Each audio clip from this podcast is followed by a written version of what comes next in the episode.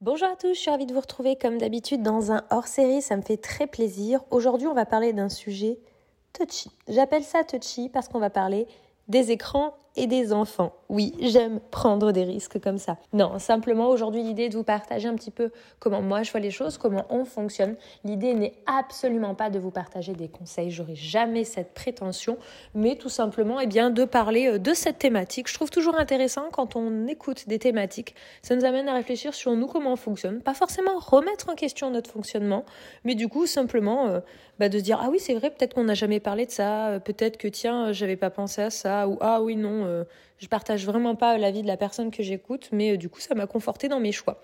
Bref, c'est parti, on va parler des écrans et des enfants. Alors les écrans et les enfants, c'est touchy. Pourquoi? Parce que c'est comme tout, il y a des abus. Et donc aujourd'hui, ce qui est assez bien, c'est quand même qu'on communique beaucoup autour de ça. Quand je dis on, je parle au niveau de la France, ça communique beaucoup au niveau de l'importance de cadrer euh, le temps d'écran de nos enfants, puisque la génération de nos enfants, contrairement à la nôtre, même si euh, je n'ai euh, que tout bientôt 29 ans, je fais partie de cette génération où les écrans étaient quand même beaucoup moins présents. Il n'y avait pas forcément d'ordinateur, mon téléphone portable, je l'ai eu, j'avais 16 ans, donc j'étais en troisième, je crois. Bref, toute cette technologie-là n'était pas aussi présente, et alors on n'en parle même pas pour la génération de nos parents, qui, euh, bah, il y avait que la télé à l'époque. Voilà. Autant vous dire que nos enfants sont la génération qui sont nés avec toute cette technologie à disposition, et c'est comme tout, faut doser, et puis il faut voir en fonction de chacun comment on peut s'y prendre. Il y a un schéma qui est assez bien fait, 0-3 ans, 0 temps d'écran, 3-6, je crois, etc., etc. Je vous avoue que je les ai plus en tête.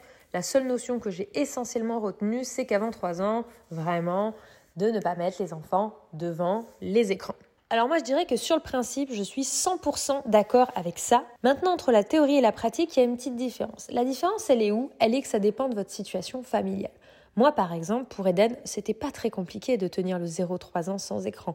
Des fois, il pouvait y avoir un petit temps d'écran si on était chez une mamie ou autre et qu'il y avait un petit dessin animé à la télé, que l'enfant faisait oh et découvrait quelque chose. Alors, Eden, par exemple, dans ma situation, moi, lui adore les écrans. Lily Rose moyen et alors Abigail franchement elle s'en fout royal.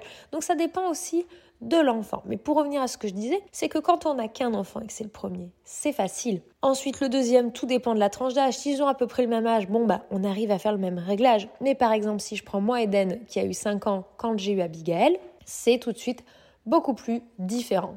Alors attention, ces situations ont été assez rares, mais tout de même, je tenais à les soulever au travers d'un numéro hors série, parce que je pense que quand on ne s'y attend pas, quand on vit ça et qu'on se sent un peu seul, euh, c'est pas forcément évident et on n'est pas forcément compris. Alors pourquoi eh bien parce qu'Eden, euh, aujourd'hui qui a 7 ans passés, euh, il va bientôt avoir 8 ans, il a un temps d'écran forcément plus important que ce qu'on peut donner euh, à Abigail ou à Lily Rose. Alors pourquoi forcément plus important? Alors pas en termes de, tranche, mais par exemple, nous on a autorisé à Eden, à partir de ses 7 ans, de pouvoir avoir une Switch. Alors ça c'est vraiment un, un, choix propre à chacun, mais par exemple Lily Rose, n'y joue jamais. Déjà d'une, elle ne s'y intéresse pas.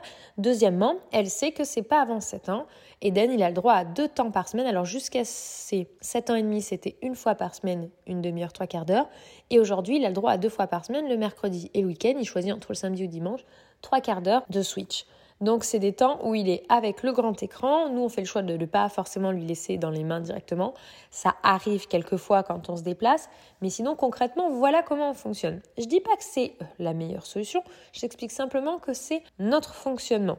Pourquoi en venir là? Bah, Tout simplement, c'est quoi là Par exemple, le mercredi et le week-end, ils ont droit aussi à un dessin animé. Les enfants, alors des fois, c'est le mardi soir parce qu'on se fait un petit euh, repas soirée euh, dessin animé. On aime bien, donc on met euh, les. Alors, il est tôt, on commence le dessin animé à 18h30. En gros, il est fini à 20h et on a mangé devant le dessin animé tous ensemble. Mais du coup, bah, par exemple, Abigail, qui a un peu plus de deux ans, bah, il y a des fois des phases où elle va être réveillée, pas dans ses siestes, où l'écran va être allumé.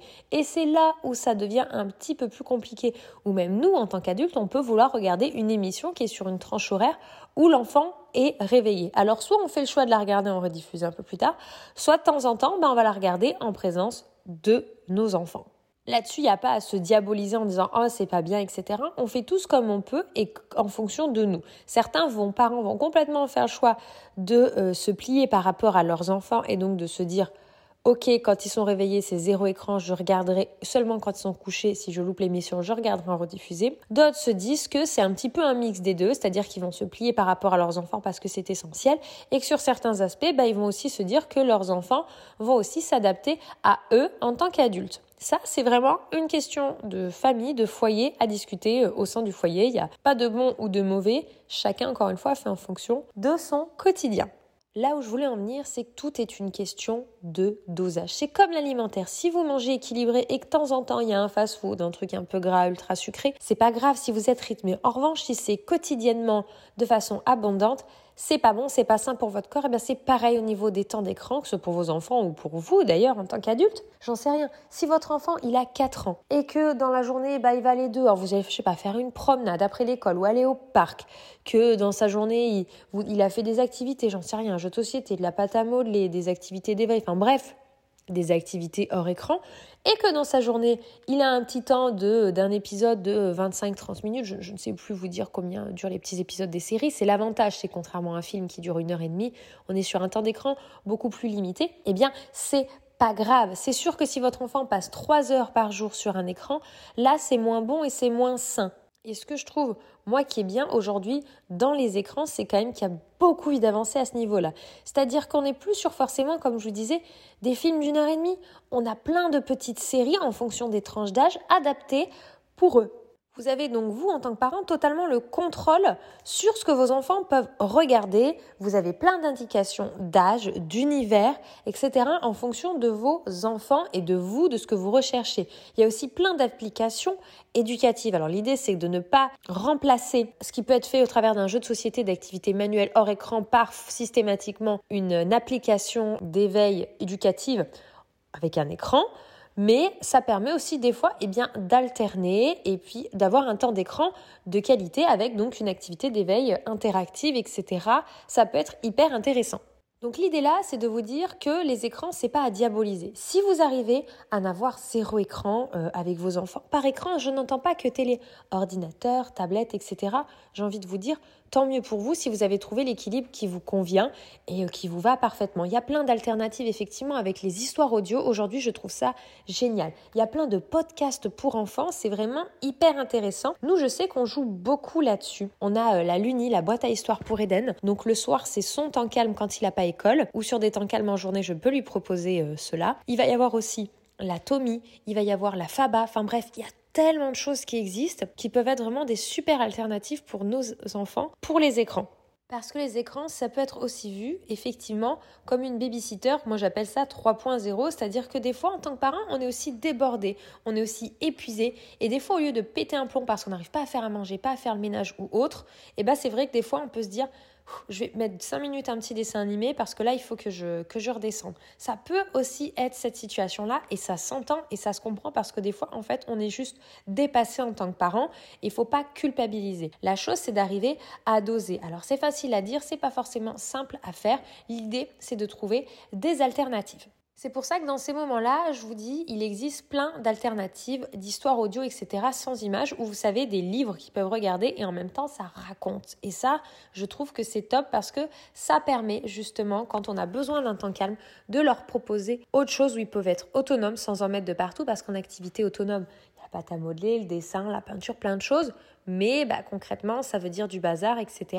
Et il faut aussi bah, tout ranger derrière. Donc des fois, il y, a un petit dosage à faire là-dedans. Ce que je veux dire par là, c'est que tout n'est pas excusable. Mais il faut aussi savoir que la perfection n'existe pas et qu'on va pas se blâmer parce qu'aujourd'hui on était épuisé et qu'on a regardé un dessin animé au lieu de, je ne sais pas, faire plein d'activités manuelles parce qu'il y a des jours avec et il y a des jours sans et on a le droit d'avoir des jours sans et, et les jours sans, bah, si un peu d'écran, c'est pas grave.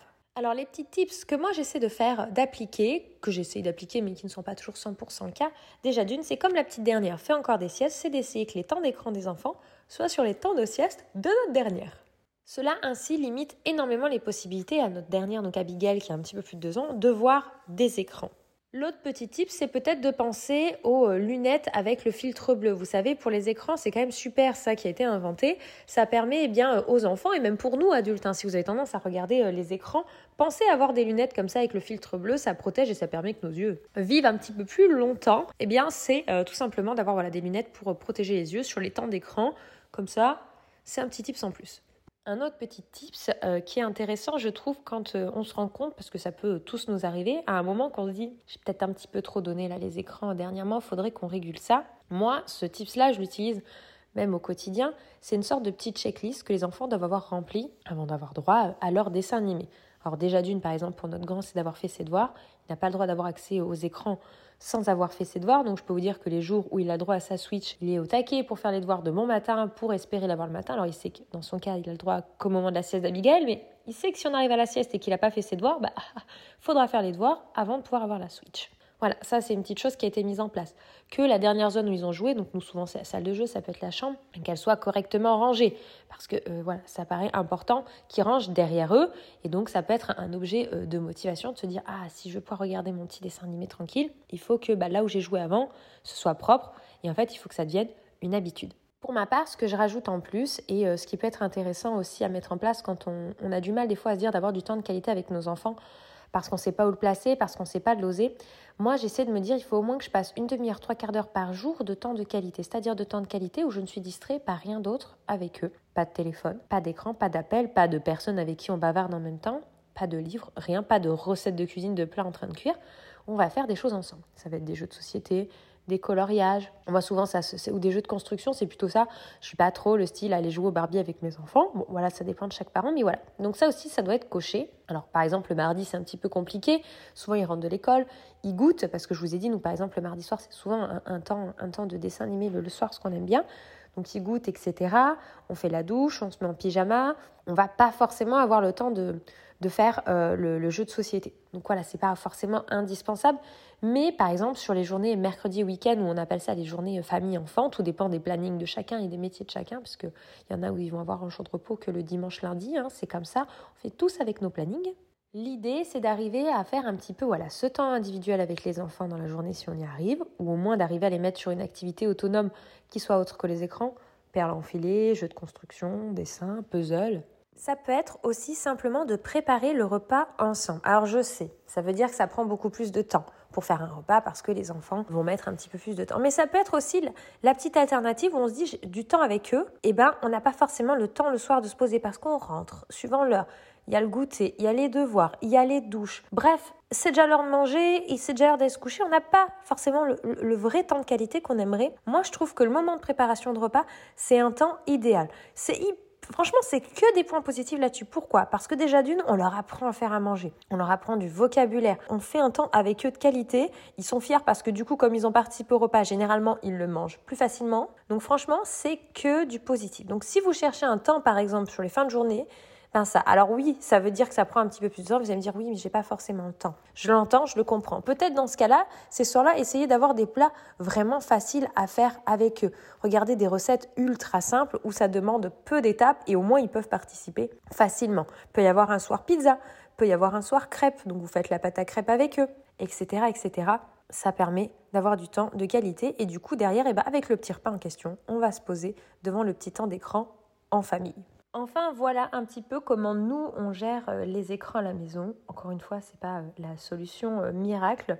L'idée c'était simplement d'ouvrir le sujet, de vous rappeler que oui, c'est comme tout, il y a une, des recommandations et il y a, quand on peut y arriver à les suivre, il y a des jours où on n'y arrivera pas. Et l'idée, c'était un petit peu de dédiaboliser ce rapport aux écrans. L'idée de se dire que la perfection n'existe pas. L'idée aussi étant de faire attention quand on se rend compte que on a un petit peu euh, trop abusé au niveau du temps d'écran. Ça peut, comme je disais, euh, tous nous arriver et de corriger euh, le tir pour un petit peu essayer d'être sur un équilibre le plus adapté possible, tout simplement. Enfin voilà, j'espère que ce numéro hors série vous aura plu. Ça m'a fait plaisir de pouvoir aborder ce thème avec vous et je vous dis à tout bientôt dans un prochain épisode.